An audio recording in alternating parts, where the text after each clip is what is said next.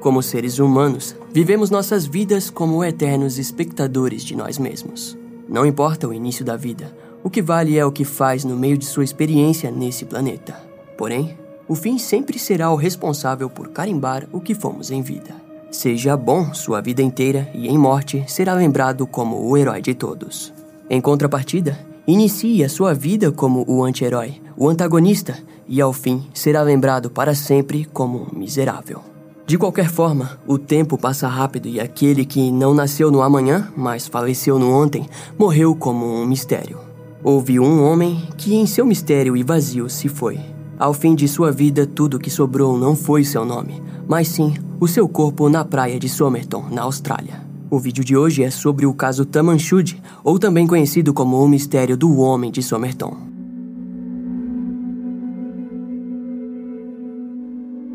No dia 1 de dezembro de 1948, a polícia de Somerton, na Austrália, foi acionada devido à descoberta de um corpo na praia da cidade. As primeiras testemunhas disseram que haviam visto um homem deitado de bruços no dia anterior, mas acharam normal por ser fim de ano e estarem em tempo de comemorações. Naquela época do ano, muitos turistas acabavam indo para a praia após as festas. A primeira equipe médica a chegar no local constatou que o homem desconhecido teria morrido de ataque cardíaco. As primeiras impressões da cena do crime eram claramente visíveis. O corpo não havia sido tocado ou perturbado, o que tornaria as investigações muito mais favoráveis. Contudo, mal sabiam as autoridades da Austrália que aquele caso seria muito mais complexo do que pensaram inicialmente. Um cigarro foi encontrado atrás da orelha do cadáver, enquanto o outro havia sido fumado pela metade e estava caído alinhado com sua bochecha. Uma busca em seus bolsos revelou uma passagem de ônibus do bairro de Adelaide para Glenelg, um subúrbio conhecido da cidade.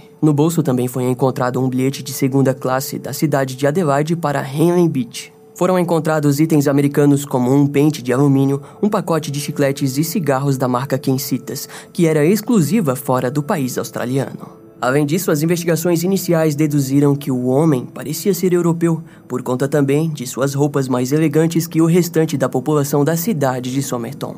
Testes de identificação foram feitos a partir dos padrões dentários e impressões digitais, mas não havia nenhum registro daquele homem na Austrália. Enquanto isso, muitos já teorizavam que o homem desconhecido poderia ter sido envenenado ou cometido suicídio por envenenamento, e muitas dessas especulações viraram capa de jornais na época. Segundo o patologista John Burton Cleland, o homem desconhecido que ele considerou de origem britânica teria entre 40 e 45 anos de idade, com uma saúde física até antes de sua morte em excelente forma. O homem possuía uma altura de 1,80m, com cabelos e olhos castanhos claros. Suas mãos não demonstravam que em vida ele trabalhasse com algo manual ou que exigia muita força física. Seus músculos e pés possuíam formatos de alguém que poderia tanto ser um bailarino quanto um fazendeiro, devido principalmente ao formato triangular dos pés e de sua panturrilha bem malhada. Sua roupa era elegante para a época. Vestia uma camiseta branca, gravata vermelha e azul, calça marrom, meias e sapatos. Roupas curiosamente estranhas para alguém que estivesse indo à praia.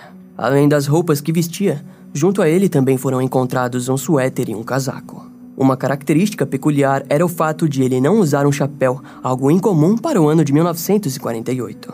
Conforme a investigação prosseguia, mais detalhes foram percebidos, como o fato de todas as roupas não possuírem etiquetas. Além disso, ele também estava bem barbeado, sem nenhum hematoma aparente e sem documento algum de identidade. Testemunhas se apresentaram e afirmaram que na noite do dia 30 de novembro de 1948 já haviam visto o homem deitado na praia. Relataram até mesmo terem visto ele se mexer. Um casal que o viu entre as 7 e as 8 da noite do dia 30 afirmaram que ele não havia se mexido em nenhum momento desde que o viram lá, embora parecesse que ele estava em outra posição do que a encontrada no dia seguinte. O patologista Dr. Dwyer estava convencido de que a morte não havia sido natural e propôs que o veneno usado podia ter sido barbitúrico ou hipnótico solúvel. Porém, a última refeição do homem havia sido um pastel, e as análises provaram que o pastel não tinha sido responsável pelo envenenamento.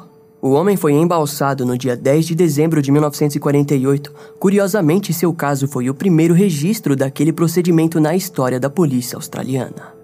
A autópsia revelou que o coração do desconhecido estava em seu tamanho normal e parecia saudável, porém a sua faringe e seu esôfago se mostravam irregulares. Haviam sinais de uma possível úlcera e havia sangue misturado ao alimento encontrado no estômago do corpo.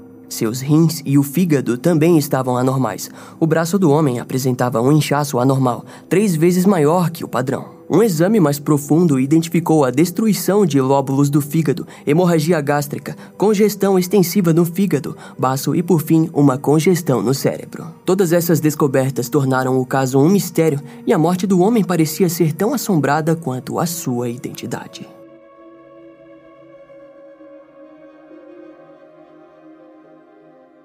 Os jornais começaram a cobrir o caso de maneira extravagante e cada um possuía suas próprias visões sobre o mistério. Alguns até mesmo insinuaram descobertas únicas. Como é o caso do jornal local de Advertiser, que num artigo de três páginas da edição do dia 2 de novembro de 1948 afirmou que o corpo pertencia a E.C. Johnson, de 45 anos. Enquanto a verdade era que a impossibilidade de identificar o corpo perturbava a polícia de Somerton, que queria poder arquivar o caso rapidamente. Felizmente, no dia seguinte, E.C. Johnson se apresentou vivo e muito bem de saúde na delegacia de polícia para afirmar sua identidade. Outros jornais já trabalharam de forma comunitária, como é o caso do jornal The News, que publicou a foto do cadáver do homem a fim de ajudar na sua identificação. No dia 4 de novembro, a polícia compartilhou publicamente que as digitais do homem não foram localizadas nos registros do país, forçando assim a expansão das investigações. Naquela altura, os oficiais acreditavam que ele poderia ser um militar aposentado e vivendo sob sigilo.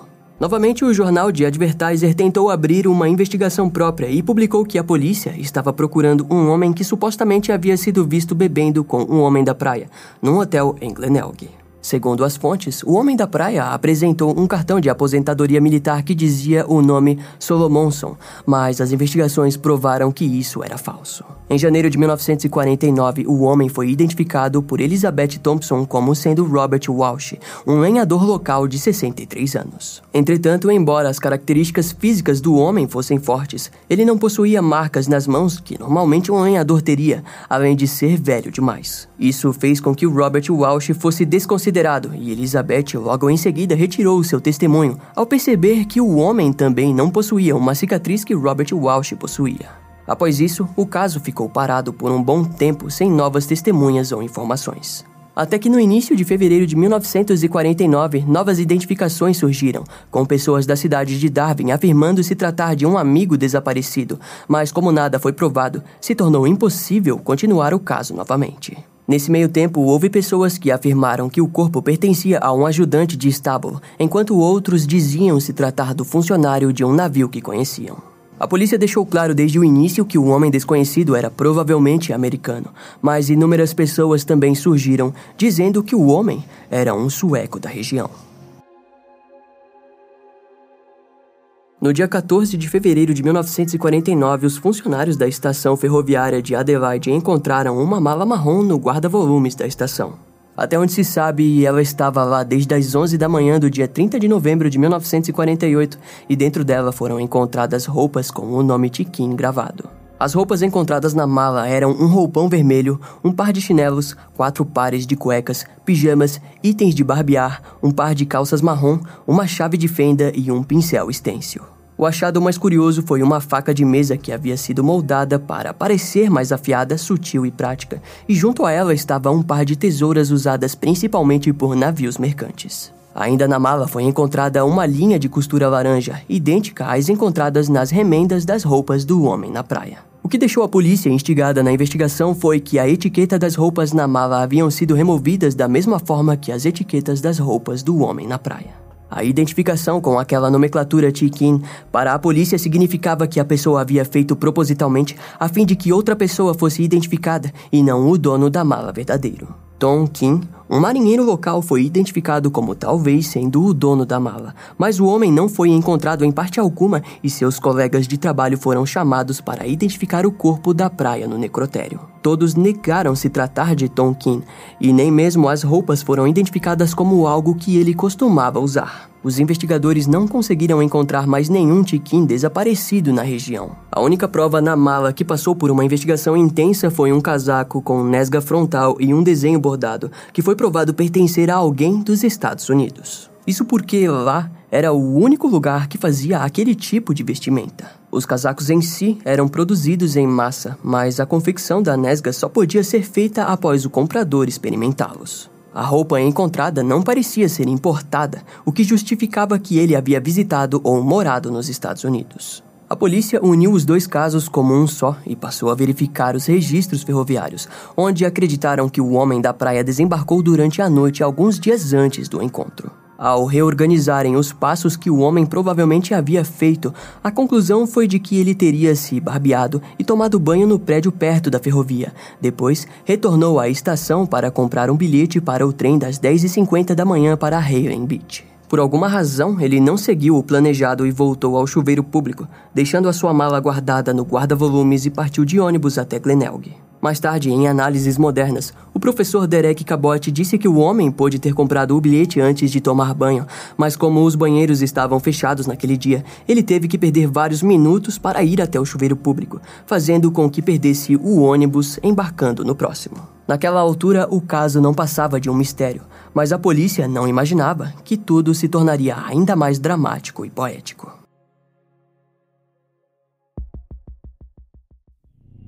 As análises começaram a se tornar mais profundas e na calça do morto foi encontrado um fundo costurado. Dentro dele estava um papel enrolado com as palavras Tamanchud escritas. As palavras foram traduzidas e significavam terminado ou acabado. As investigações sobre as palavras levaram os investigadores até uma seleção de poemas chamado O Rubaiyat de Omar Khayyam. Nele, o poeta trata de assuntos como o enigma de sua própria existência e o fato de que a humanidade não possua a capacidade de decifrá-los. O mistério do existir é a essência temática do poema O Rubaiyat. Entre aspas, encha a taça de que vale repetir que o tempo passa rápido sob nossos pés, não nascido no amanhã, mas falecido ontem. Por que angustiar-se frente a eles se o hoje pode ser doce? Escreveu Omar Khayyam. A polícia começou a procurar todas as cópias do poema disponíveis no país, mas sem sucesso, as autoridades enviaram a foto do pedaço de papel para os jornais.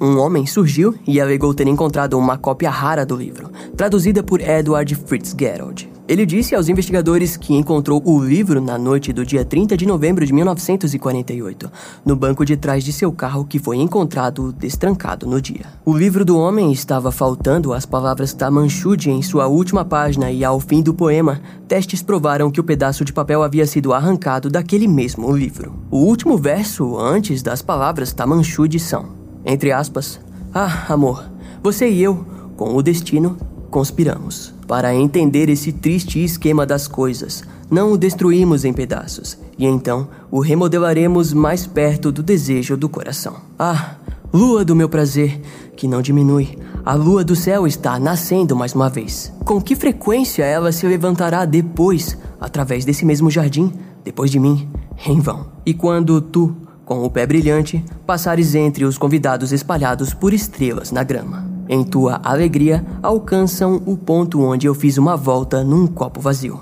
Tamanchude. Na parte de trás do livro, rabiscos feitos a lápis foram encontrados. Havia cinco linhas de letras maiúsculas com a segunda riscada, que foi considerado um possível erro do escritor, mas devido à sua semelhança com a quarta linha, a polícia acreditava que se tratava de um código. O bilhete em questão é esse que está passando no vídeo agora. O Departamento de Defesa australiano, no ano de 1978, deu início às análises. Especialistas concluíram que não havia símbolos suficientes para ser considerado um padrão, mas afirmaram que poderia ser um código complexo que eles não compreendiam. Também abriram a possibilidade de que simplesmente fossem letras sem sentido, mas com significado para a mente perturbada de quem o fez. Um número de telefone foi encontrado marcado na parte de trás do livro e pertencia a uma ex-enfermeira de Glenelg, Jo Thompson, que morava a mais ou menos 800 metros do local onde o corpo foi encontrado. A mulher informou à polícia que no passado ela possuía uma cópia do livro durante o tempo em que trabalhou no Royal North Shore Hospital em Sydney na Segunda Guerra Mundial.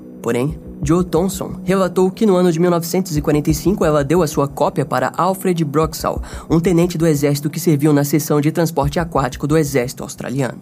A mulher contou que Alfred, após a guerra, procurou por ela, mas ela já havia se casado. Ela não informou nenhum tipo de tentativas insistentes por parte do tenente, mas relatou que no final de 1948, um homem desconhecido havia questionado o vizinho dela sobre seu paradeiro. Ao fim, a mulher acabou não conseguindo identificar o homem morto na praia como sendo Alfred Bruxal.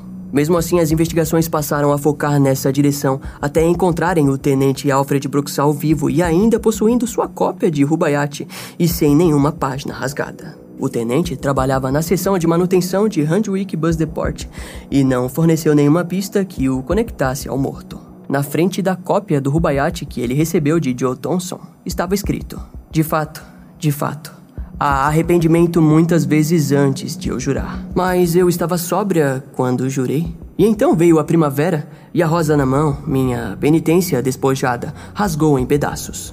Naquela época, Alfred Bruxal foi entrevistado por um programa de TV e lá eles citaram a enfermeira como sendo Justin, pois o livro ganho possuía essa assinatura após o verso escrito na frente do livro. Para muitos, Justin possivelmente era um tipo de apelido de Joe Thompson, que por algum motivo não escreveu seu nome real. Um fato curioso é que quando a polícia chegou a ela, Joa não quis que seu nome real fosse revelado por não desejar que toda a sua história viesse a público. A polícia, ao concordar com aquilo, perdeu o direito de ligá-la ao caso, mesmo acreditando que o homem desconhecido que havia sido visto por seu vizinho era o homem morto na praia. Futuramente, muitos acreditariam que John Thompson era a chave para descriptografar o código deixado pelo homem da praia. Após sua aparição em público, rumores de que o tenente havia se envolvido com a inteligência militar durante a guerra criou a teoria de que o morto fosse um espião soviético envenenado por inimigos desconhecidos. Em 1978, Alfred foi questionado numa entrevista sobre se havia chances de Joe Thompson ter tido o conhecimento de que ele trabalhasse na unidade de inteligência durante a guerra. Porém,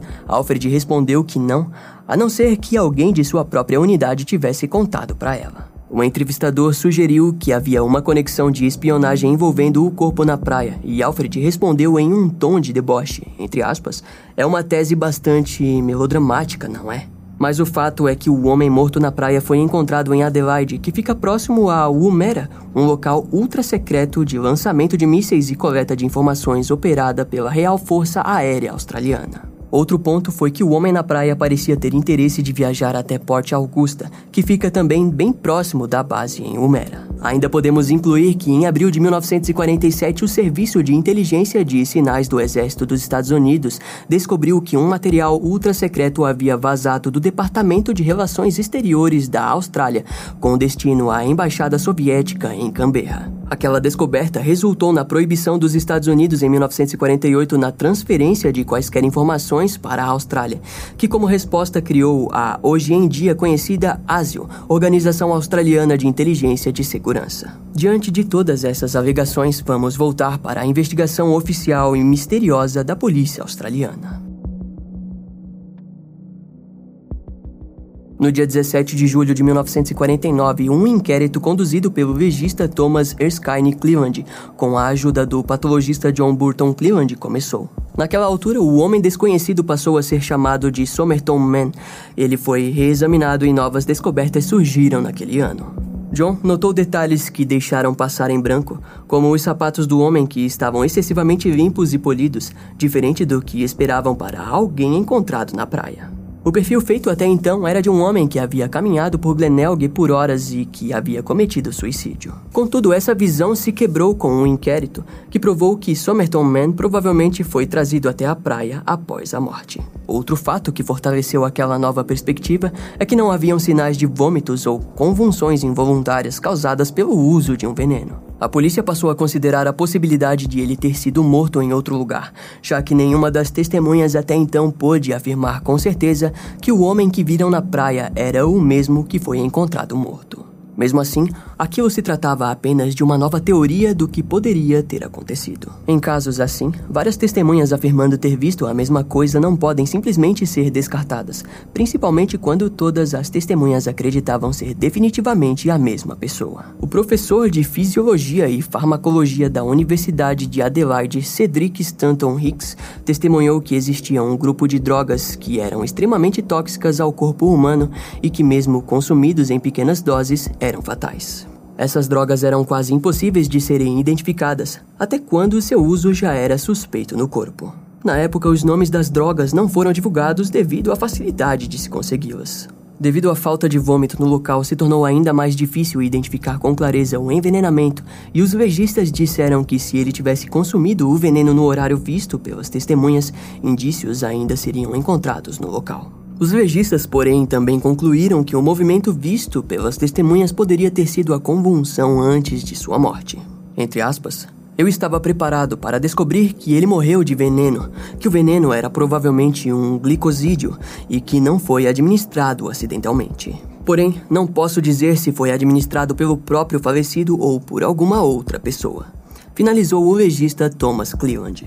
Mesmo com as novas descobertas, o caso ficou ainda mais perto de ser arquivado e sem uma conclusão aparente da morte de Somerton Man. Só podemos ter a certeza que nem pessoas especializadas em toxicologia foram capazes de identificar com clareza se foi ou não usado veneno e, em caso positivo, qual veneno teria sido usado. Isso só nos traz mais uma possibilidade: a de que o culpado talvez possuísse um avançado conhecimento em substâncias tóxicas, fazendo com que não se tratasse de um simples assassinato ou suicídio. Um molde de gesso foi feito da cabeça e ombros do homem, com o objetivo de ajudar na identificação do Somerton Man, mas não houve resultados esperados. Ele foi enterrado no cemitério de West Terrace, em Adelaide. O Exército da Salvação e a Associação de Casos e Apostas pagou pelo serviço para que o homem não fosse enterrado como indigente no dia 14 de junho de 1949. Em sua lápide foi escrito, entre aspas, aqui jaz o homem desconhecido, que foi encontrado na praia de Somerton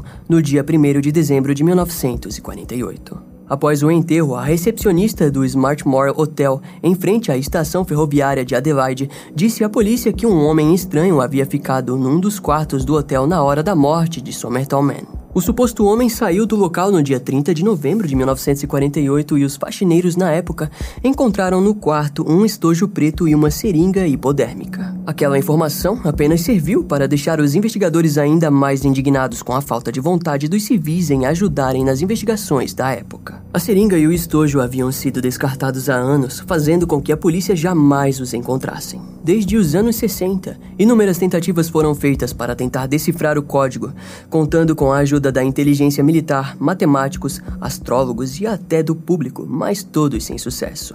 No ano de 2004, o detetive aposentado Gary Feltus, em um artigo do Sunday Mail, sugeriu que a última linha escrita pelo Somerton Man poderia ser traduzida na seguinte frase: It's time to move to South Australia, Mosley Street. Traduzindo, ficaria algo como é hora de se mudar para a rua Mosley, no sul da Austrália. Curiosamente, era a mesma rua em que Jo Thompson foi encontrada pela polícia.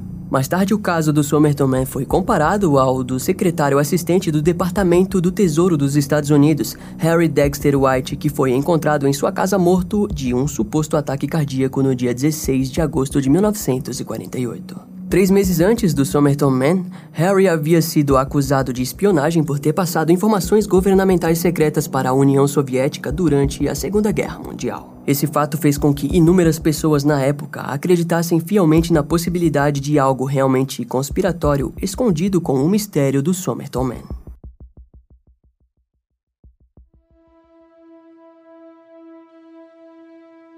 Mais casos foram investigados pela polícia que estranhamente pareciam estar ligados ao do Somerton Man. No dia 6 de junho de 1949, o corpo de Clive Magnuson, uma criança de dois anos, foi encontrada em um saco nas colinas em Largs Base, a 20 quilômetros da praia de Somerton. Ao seu lado estava Kate Waldemar Magnusson, pai da criança. O homem foi encontrado inconsciente e foi levado ao hospital em situação grave e extremamente desidratado. Os dois estavam desaparecidos há quatro dias e a criança estava morta há 24 horas quando seu corpo foi encontrado. O legista não pôde determinar a causa da morte de Clive, mas afirmou não ser por causas naturais, muito semelhante ao caso de Somerton Man. Após a morte de seu filho, Kate Valdemar Magnonso foi mandado para um hospital psiquiátrico, fazendo com que sua esposa, Roma Magnonso, ficasse sozinha. Em determinado momento, a mulher foi perseguida e ameaçada por um homem mascarado em um carro. Roman relatou que acreditava que a causa desses acontecimentos horríveis estavam ligadas às tentativas que seu marido fez numa busca obsessiva pela identidade do Somerton Man. Antes da morte de seu filho, ela afirmou que Kate disse que Carl Thompson, um antigo colega de seu trabalho em 1939, era o Somerton Man. J. M. Gruer, secretário da Associação Largs de Progresso do Norte, recebeu ligações anônimas onde a pessoa na linha afirmava que nem ele e nem a polícia deveria se meter no caso da família Magnosson. Contudo, a polícia disse que acreditava que as ligações eram trotes, porque mais mulheres que haviam perdido seus maridos receberam ligações parecidas. Roma Magnosson, depois de algum tempo, precisou passar por tratamentos médicos como resultado daqueles acontecimentos. As investigações voltaram para um caso de junho de 1945, onde Joseph Soul Ham Marshall, de 34 anos, foi encontrado morto no Parque Ashton, próximo à Baía Taylor, na Austrália. A causa da morte foi apresentada como suicídio por envenenamento e em cima de seu peito havia sido encontrada uma cópia aberta do livro O Rubaiyat de Omar Khayyam. Um homem chamado Reg Johnston foi quem encontrou o corpo enquanto caminhava por uma trilha. Acreditava-se que foi um suicídio, particularmente porque ele já havia tentado suicídio antes. Joseph era irmão do famoso advogado e ministro-chefe de Singapura, David Saul Marshall, que também era fundador do Partido dos Trabalhadores de Singapura. O inquérito aconteceu no dia 15 de agosto de 1945 e a testemunha principal foi Gwyneth Dorothy Graham, que havia compartilhado uma refeição com Joseph um dia antes de sua morte. Treze dias depois do testemunho, Gwyneth foi encontrada morta e nua na banheira de sua casa com os pulsos cortados e o caso foi considerado suicídio. Será que esse caso, cheio de mistérios e coincidências envolvendo venenos e uma cópia de Rubaiyat, poderia ter alguma relação com Somerton Man? De qualquer maneira, não podemos afirmar nada com certeza. Os anos se passaram e, sem muita explicação, os materiais guardados como provas no caso de Somerton Man foram destruídos ou perdidos no ano de 1986. Entre os itens destruídos estavam a mala marrom encontrada na estação ferroviária e várias declarações que desapareceram do arquivo original ao longo do tempo.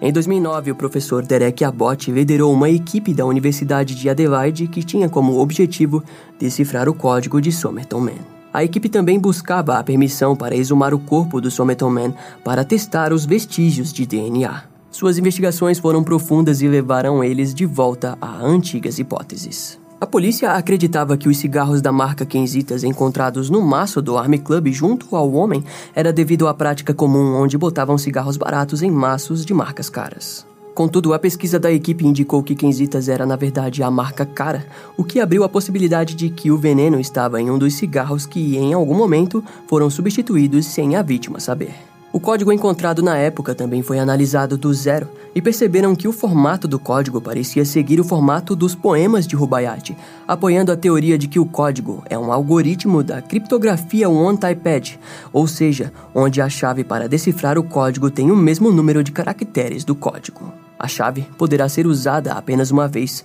Após isso, o uso se torna impossível. Para esse desafio, a equipe organizou cópias do Rubaiyat, da Bíblia e do Talmud, onde estão sendo comparadas ao código usado em computadores para obter uma frequência de letras. Devido ao fato de que o código é extremamente curto, ele exigia que a edição exata de um dos livros fosse usada para encontrar a chave. Como a cópia original foi perdida no ano de 1960, as pesquisas continuam com base nas edições de Fritz Garrow, mas até o momento não obteve sucesso nas buscas. Essa investigação levou a equipe do professor Derek Abbott para um beco sem saída principalmente ao descobrirem que os relatórios da autópsia do Somerton Man estavam desaparecidas desde 1949 e as notas do patologista John Burton Cleland nunca foram encontradas desde 1986. Em maio de 2009, Derek, com a ajuda de especialistas em odontologia, descobriram que o Somerton Man era vítima da anodontia, uma doença genética rara que é caracterizada pela ausência total ou parcial dos dentes. No ano de 2010, Derek conseguiu uma fotografia de Robin Thompson, filho de Joe Thompson, que provou que ele também possuía a doença genética. As chances que isso seja uma coincidência foi estimada pela equipe entre 1 e 10 milhões. Os resultados foram compartilhados com a mídia, que passou a acreditar que Robin Thompson, que havia morrido em 2009, poderia ter sido um filho do Somerton Man, mas apenas um teste de DNA poderia trazer essas respostas. O professor Derek Abbott disse que uma exumação poderia ligar o mistério do homem de Somerton a uma lista de sobrenomes e familiares existentes, que seria a peça que faltava nesse enorme quebra-cabeça. Contudo, em 2011, o procurador-geral John Race recusou a permitir uma exumação ao dizer publicamente que é preciso haver razões de interesse público que vão muito além da curiosidade pública ou do amplo interesse científico. Gary Feltus acredita que mesmo que uma exumação fosse feita, não encontrariam respostas definitivas. Principalmente pelo fato de o caso ter ocorrido numa época pós-guerra, onde muitos soldados e famílias tiveram seus nomes alterados. Além disso, muitos partiram para países diferentes, se desconectando completamente de suas origens e tornando-se assim impossível encontrar a árvore completa de Somerton Man. Após toda a atenção da mídia no caso, ainda mais após a publicação do livro O Homem Desconhecido pelo aposentado Gary Feltus, uma mulher da cidade de Adelaide contatou a mídia para compartilhar um achado nas posses de seu pai.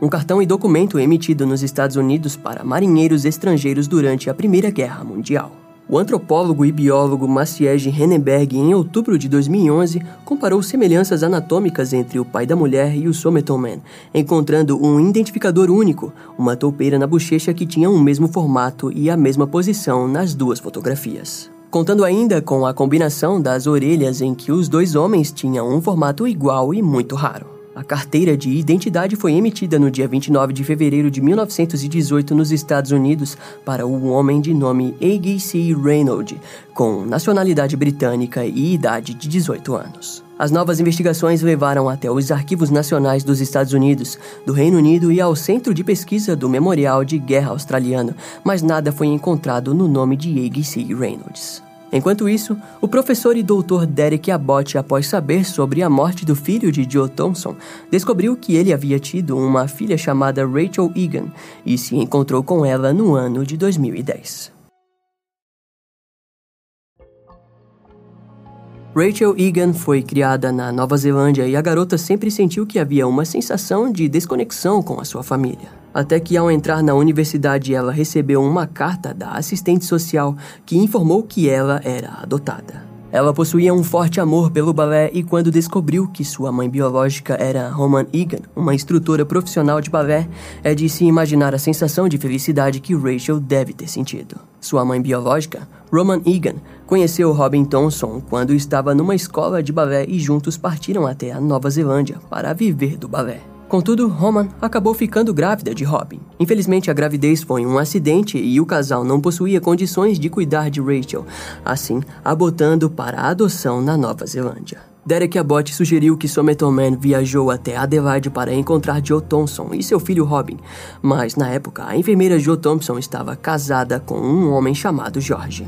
Segundo sua teoria, ele acredita que Jo negou conhecer o corpo de Somerton Man por conta de seu casamento que poderia acabar ao descobrir o seu passado com aquele misterioso homem.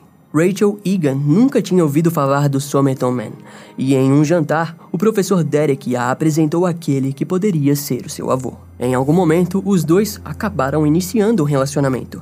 Nos dias de hoje, são casados e sempre caçam maneiras de que um teste de DNA seja feito. Infelizmente, Derek nunca conseguiu permissão para a exumação do corpo de Somerton Man. Foi apenas em 2019 que Vicky Champman, procuradora-geral da Austrália do Sul, concedeu a aprovação para que o corpo fosse exumado do cemitério West Terrace. Colin Fitzpatrick, genealogista forense, disse que, com a exumação, uma nova análise de seus restos mortais poderia responder mais perguntas sobre a causa da sua morte, mesmo com o DNA degradado por décadas. Ele anunciou que apenas ao montar uma árvore genealógica, o mistério poderia ser solucionado. Após quase dois anos da aprovação da exumação, foi apenas em maio de 2021 que a Procuradora-Geral da Austrália do Sul anunciou um comunicado onde novas análises seriam feitas oficialmente. O detetive superintendente Des Bray disse que a exumação fazia parte de uma operação policial para identificar restos mortais em casos arquivados no sul da Austrália, começando pelo caso do Somerton Man. Entre aspas, é importante que todos lembrem que o homem de Somerton não é apenas uma curiosidade ou um mistério a ser resolvido. É o pai, filho, talvez avô, tio ou irmão de alguém, disse o detetive Des Bray. O professor de ciências forenses da Flinders University, Adrian Linacre, disse que talvez fosse provável que nada seria encontrado devido ao tempo que já havia passado. principalmente pelo fato de testes dessa natureza serem altamente complexos e levarem muito tempo, mas todos os métodos serão usados para tentar encerrar esse mistério. O grande problema é que a pequena parcela de DNA que pode ser encontrado no túmulo do Somerton Man já tornam as análises difíceis. E as amostras por si só não nos trarão respostas da origem do homem. O DNA precisaria ser comparado com amostras de outras pessoas. Em outras palavras, mesmo que exista a chance que Robin Thompson seja filho do Somerton Man, Robin, após sua morte, teve seu corpo cremado em 2009, ou seja, quase não há DNA a ser comparado.